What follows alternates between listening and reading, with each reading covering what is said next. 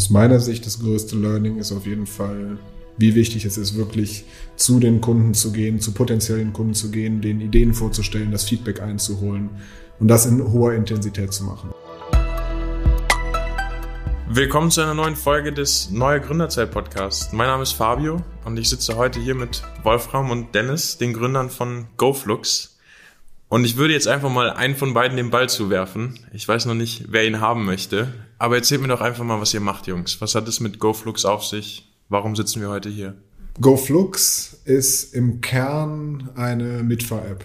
Das heißt, wir versuchen für den regionalen Raum mit unserer App Fahrgemeinschaften zu organisieren. Und im Kern ist das Ganze für Pendelnde.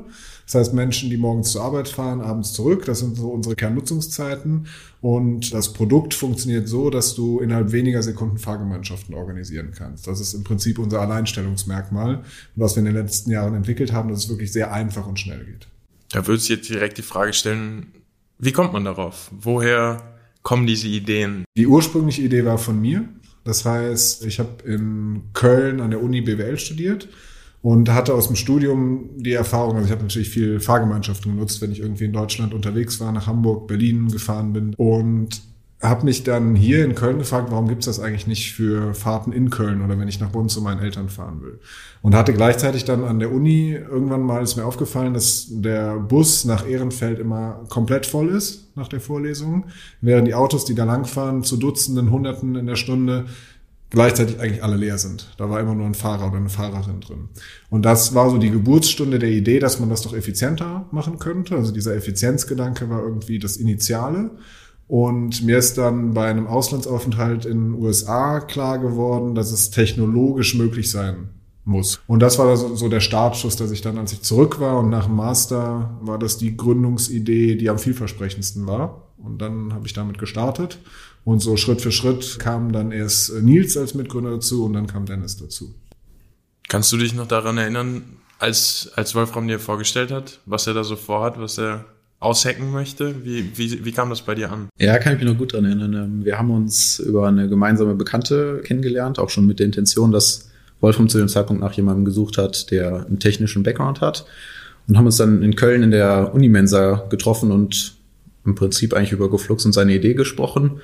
Und ich weiß es noch sehr gut, weil die Idee auch sofort irgendwie bei mir Anklang gefunden hat. Ich fand das sofort sinnig und dachte mir, ja, das ist ein Teil, das man irgendwie umsetzen muss. Und war eigentlich sehr begeistert von den Fahren und habe mich deswegen auch gefreut, dass wir uns dann in der Zukunft eben entschieden haben, gemeinsam zusammenzuarbeiten. Erst war ich noch einfach nur Teil von Geflux, aber als ich dann gemerkt habe, dass mir das gefällt und dass ich hier eigentlich meine Zeit weiter verbringen will, weil ich sowieso auch gerade vom Studium her am Ende des äh, Masters war und jetzt was gesucht habe, war ich sehr froh, dass wir dann eben uns gemeinsam dafür entschieden haben, das zu gründen.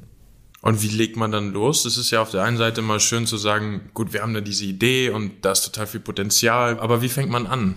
Ich denke, es gibt so zwei Wege, die man da gehen muss. Einmal ist es die Idee selbst, die man vorantreiben muss. Man muss sich überlegen, wie, also in unserem Fall, wie bauen wir denn jetzt diese App? Wer entwickelt die? Wie soll das aussehen? Da ist dann noch Nils äh, viel reingekommen, der, der für den visuellen Part bei uns verantwortlich ist. Und auf der anderen Seite, und das hat uns gerade am Anfang viel beschäftigt, müssen wir uns natürlich auch irgendwie darum kümmern, dass wir einen Platz haben, wo wir arbeiten können, dass wir irgendwie ein bisschen Geld bekommen, weil von irgendwas muss man auch leben. Und ich glaube, das hat uns so am Anfang die meiste Zeit beschäftigt, die beiden Themen. Aber vom Grundprinzip würde ich sagen, einfach loslegen und das Problem, was als wichtigstes erscheint, zuerst lösen.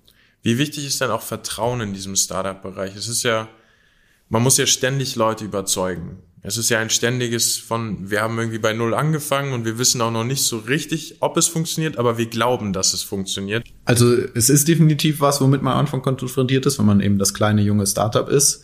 Aber ich glaube es, oder ich glaube es nicht nur, sondern so haben wir es erlebt. Es wird mit der Zeit besser, wenn man dann eben zumindest ein paar Projekte vorweisen kann und sagt, hier, da haben wir schon gemacht, da hat's geklappt oder die haben uns vertraut. Es ist aber auf jeden Fall ein Kampf, den man kämpfen muss und annehmen muss.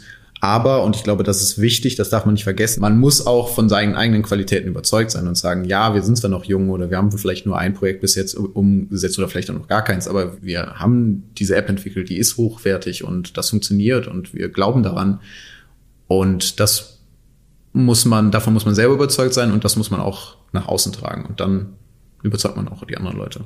Wir haben aber eine Zeit lang viel zu wenig anerkannt, wo wir überhaupt gut sind. Also es gab so ein Beispiel, wo eigentlich, eine ganz coole Anekdote, wo, wo ein ehemaliger Mitarbeiter von uns die Stelle gewechselt hat. Und ich habe dem Team dann gezeigt, dass eine ist das Teamfoto, wie wir es machen und extrem hochwertig selber gemacht von einem Werkstudenten von uns, aber sieht einfach richtig professionell aus. Und dann ist er zu einem, ja, ich würde sagen, renommierten Arbeitgeber gegangen und man hat da eigentlich erwartet, das muss doch eigentlich noch mal besser aussehen. Und sah es aber gar nicht. Und du konntest, du konntest halt an einem Bild Gegenüberstellung sehen, wo wir, ohne dass es uns wirklich bewusst sind, extrem stark sind in, in Qualität von Design zum Beispiel, Produktqualität, wo etablierte große Unternehmen, wie das, wo der Mitarbeiter dann hingegangen ist, das überhaupt nicht sind. Wie schwierig war das denn tatsächlich, dann den ersten Kunden zu gewinnen? Ich würde eher sagen, dass das ein Zufallsfund auch war. Die initiale Idee mit dieser Mitfahr-App war, dass das jeder nutzen kann, jeder Endkunde. Wir sind irgendwie darauf aufmerksam geworden, dass die Unternehmen das spannend finden und mit uns zusammenarbeiten wollen und dass da auch eine Bereitschaft ist, Geld dafür auszugeben. Bei den Stadtwerken Düsseldorf, das initiale Zusammenkommen war so eine Art gesteuerter Zufall. Also es gab damals, gibt es heute immer noch die Startup Week in Düsseldorf und da gab es eine Veranstaltung zur Mobilität. Und da war ich und eine Ansprechpartnerin von Stadtwerken Düsseldorf. Und so als das Treffen vorbei war, habe ich die dann noch angesprochen oder sie mich angesprochen. Also es hätte auch gut sein können, dass wir uns da nicht kennengelernt hätten. Dann wäre das ganz anders gelaufen, die Story. Wie ist denn jetzt so das direkte Feedback von Kunden? Ist es pure Dankbarkeit irgendwie, ey, ihr habt mir meinen Arbeitsweg so viel leichter, angenehmer und schöner gemacht? Oder ist es eher so, der Typ, der mich da jetzt zur Arbeit fährt, der labert mir jeden Morgen so einen Keks an die Back. Also was, was kommt da zurück von euren Kunden? Ja, also sowas hatten wir jetzt noch nicht. Also es hat sich noch niemand beschwert über seine Fahrer oder Mitfahrenden. Was wir oft kriegen, ist auf der einen Seite Verbesserungswünsche, was jetzt so technologische Punkte angeht. Also beispielsweise wünschen sich viele Leute nochmal einen internen Chat, wo, wo man sich austauschen kann, wenn man irgendwie gemeinsam eine Fahrt gebucht hat oder verschiedene andere Möglichkeiten. Das sind natürlich Sachen, wo wir dann dran gehen und versuchen, die zu verbessern. Aber da sind wir eher so in kleineren inkrementellen Bereichen, wo wir die App versuchen besser zu machen. Und ich denke, auf der anderen Seite ist auf jeden Fall eine große Herausforderung. Da ist dann aber auch die Schnittstelle so, dass es nicht nur um die Technologie geht, sondern auch um unsere Marketingabteilung, um unsere Vertriebsabteilung, dass wir versuchen, äh, dass die Plattform natürlich immer größer werden soll, sodass die Leute immer besser und konkreter Angebote auf ihre Nachfrage finden. Was ist denn bei euch so der, der erste große Problemberg gewesen, wo ihr gemerkt habt, so, okay, das, was wir da so vorhaben, das geht nicht einfach so? Aus meiner Perspektive, ich habe mich bei uns dann ja viel mit der Technik beschäftigt, war es, dass man irgendwann gemerkt hat, diese, dass diese App nicht einfach zack programmiert ist und dann hat man es, dass sondern viele Pitfalls sind oder Schnittstellen, die man so nicht bedacht hat. Ein großes Thema, was mir so im Kopf äh, schwebt, ist das ganze Thema Bezahlung. Also wie kommt das Geld von den Mitfahrern, die eine Fahrt buchen, zu den Fahrern oder Fahrerinnen und wie kriegen wir dann unseren Teil davon? Das klingt jetzt erstmal vielleicht übersichtlich, aber technisch ist das ein Riesenberg und auch bürokratisch in Deutschland ein größeres Problem, wo man sich einfach mit auseinandersetzen muss, weil man bei Geld einfach sehr schnell mit viel Regularien kämpfen muss. Geld, dann bleiben wir vielleicht auch mal direkt bei dem Punkt. Wie habt ihr euch denn finanziert? Ich glaube, was so vom, vom Lebensstandard her ganz angenehm oder ja, also eigentlich war es normal, dass man, wenn man jetzt aus dem Studium kommt, nicht super viel Geld hat. Deshalb bin ich auch ein starker Befürworter, während oder nach dem Studium direkt zu gründen, weil dann ist man es gewohnt, mit nicht so viel Geld auszukommen. Und deshalb waren so die ersten Monate eigentlich so wie, wie im Studium irgendwie was weiter zu betreiben, vielleicht noch mit einem Nebenjob, bei mir zumindest am Anfang.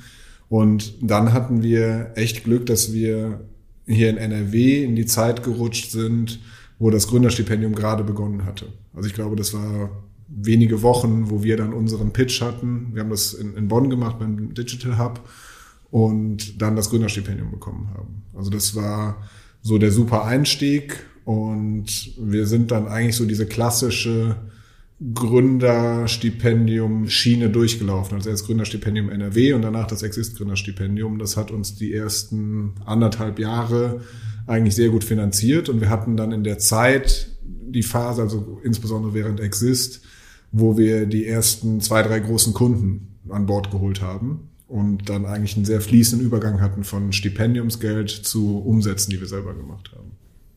Dann würde ich da gerne wissen, wie hat sich das für euch angefühlt, als ihr wirklich gemerkt habt, okay, wir hatten eine Idee, wir haben es gemacht und jetzt gibt uns eine große Firma Geld für das, was wir da tun. Also das war definitiv ein Meilenstein. Das war das erste Mal, dass, und zu dem Zeitpunkt hatten wir ja schon echt viel Zeit in das ganze Ding investiert, dass jemand irgendwie gesagt hat, ja, das finde ich auch gut und da wäre ich jetzt auch bereit, Geld für zu zahlen und das wollen wir gemeinsam mit euch irgendwie betreiben und wir wollen unsere Leute dann noch dazu bringen, wirklich diese App zu nutzen und das war schon, war schon ein Riesending auf jeden Fall. Ehrlich gesagt finde ich, das fühlt sich von heute aus besser an, als wir das damals, glaube ich, gefühlt haben. Und was habt ihr euch marketingmäßig überlegt, wenn man sagt, Idee, Umsetzung, App ist fertig? Aber wie finden die Leute raus, dass es diese App gibt? Also eigentlich zwei Bereiche. Wir haben einmal das Nehmen wir mal den Landschaftsverband Rheinland. Das ist einer unserer großen Kunden hier in der Region, 20.000 Mitarbeitende.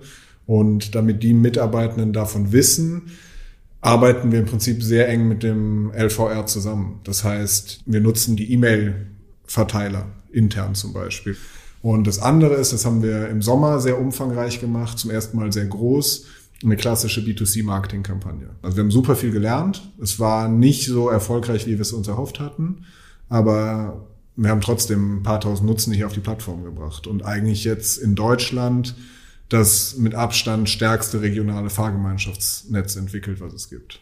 Du hast jetzt gerade noch mit reingeworfen, dass ihr der größte Mitfahrverband hier in Deutschland seid. Wie sieht das Geschäftsmodell denn generell in Deutschland aus? Habt ihr da Konkurrenz? Gibt es da irgendwie Leute, die auch in diesem Markt schon viel mitmischen oder ist es eher noch, was so langsam erst kommt? Auf dem Langstreckenmarkt, wo wir gar nicht tätig sind, gibt es mit einem französischen Unternehmen schon sehr lange einen Weltmarktführer im Prinzip.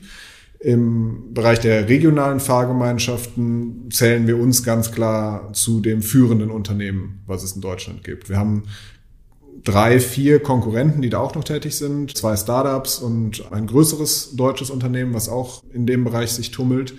Und damit sind wir sowohl von dem Ansatz, wie wir in den Markt gehen, als auch wie wir es technologisch machen, das progressive Unternehmen und dementsprechend auch inzwischen schon die den meisten Marktanteil haben, wenn auch der deutsche Markt sehr klein noch ist, weil uns die politische Förderung fehlt, die politische Unterstützung, sowohl einfach in der Anerkennung, dass Mitfahren einen riesen CO2-Effekt haben kann, insbesondere aber auch in der finanziellen Förderung. Habt ihr aus diesem Grund euren eigenen Mitfahrverband gegründet, dass ihr gesagt habt, wir müssen aktiv nicht nur durch eine App, sondern auch einfach durch Aufmerksamkeit, durch das drüber reden, dann einen Unterschied machen? Genau. Also relativ knapp und gut zusammengefasst. Der, der Mitfahrverband ist jetzt gegründet worden im Frühjahr 2020 und wir sind eine Gruppe von knapp 30 Menschen, die sich aus unterschiedlichen Bereichen für das Thema Mitfahren interessieren. Ja, also das ist auch genau die Intention oder genau das Ziel, was wir mit unserer App erreichen wollen, dass wir das alles, die Idee, die ja als Konzept die Mitfahrgelegenheit nichts Neues ist, die es schon lange gibt, aber wir wollen die einfach auf einen modernen oder moderneren Stand holen und die mit unserer App so abbilden, dass es convenient ist, also einfach für alle und gleichzeitig aber trotzdem diesen Sicherheitsaspekt so weit vorantreibt, dass die Leute sich keine Sorgen machen müssen. Einerseits bei wem sie da einsteigen oder wen sie mitnehmen, aber auch der, an der anderen Seite die Sicherheit, ob denn der Fahrer oder die Fahrerin jetzt wirklich kommt. Also wie sicher ist meine Fahrt zur Arbeit in dem Fall. Auch das ist was, womit wir uns beschäftigen und wo wir auf jeden Fall versuchen, einfach mit unserer Lösung die Leute davon zu überzeugen, dass das eine verlässliche Möglichkeit ist, seine Arbeitswege oder Pendelwege im Allgemeinen zurückzulegen. Jungs, dann nehmt mich doch nochmal irgendwie mit in so einen Moment, wo es euch so richtig überwältigt habt, wo ihr irgendwie gemerkt habt, da passiert irgendwas in mir. Das, was wir da draußen machen, das, ja, das funktioniert, das klappt und wir müssen einfach nur dranbleiben und weitermachen. Ich würde jetzt starten mit, wir haben das erste Mal das Unternehmen wirklich oder uns finanziert für ein Jahr, war als die Exist-Zusage kam, weil an Exist haben wir am Antrag zehn Monate gearbeitet und es gab halt diesen einen Tag, da kam eine E-Mail und wir hatten die Zusage. Und das war wirklich dann, wo wir dann, glaube ich, relativ direkt an Trinken gegangen sind in Köln und relativ lange gefeiert haben am Abend. Also das war wirklich so dieses changing Event irgendwie jetzt. Jetzt können wir ein Jahr lang das machen, worauf wir schon, schon lange Bock hatten. Ich finde, das, was eigentlich am meisten Spaß macht, ist, dass wir als Gründerteam ein Team aufgebaut haben, inzwischen knapp 20 Personen und jeden Tag mit denen arbeiten können und es einfach super viel Spaß macht. Weil wir uns das Team so zusammengestellt haben, wie wir es für sinnvoll halten. Und wir ein junges Team sind, was sich halt auch nicht nur für die Arbeit versteht, sondern wir verstehen uns halt irgendwie an der Arbeit wie Freunde. Und das ist eigentlich das Coole, dass wir das selber geschaffen haben von vor vier Jahren dann irgendwann zu dritt zu jetzt 20 Leuten, die als Team sehr gut funktionieren. Und das ist ja nicht, das passiert von heute auf morgen, aber das ist eigentlich so, das löst bei mir die größten Glücksgefühle aus, wenn ich mir das bewusst mache. Ja, das würde ich sagen, ist auch ein schöner Schluss für das Ganze hier. Jungs, vielen, vielen Dank, dass ihr das Ganze mit uns geteilt habt. Ein Einblick in die kleine Startup-Welt. Und ich drücke euch die Daumen. Danke. Dankeschön. Und da sind wir am Ende einer weiteren Folge des Neue Gründerzeit Podcasts. Mein Name ist Fabio Gresis und falls du jetzt Lust hast, direkt weiterzuhören, kannst du das gerne auf der Podcast-Plattform deiner Wahl oder einfach unter gründen.nrw tun.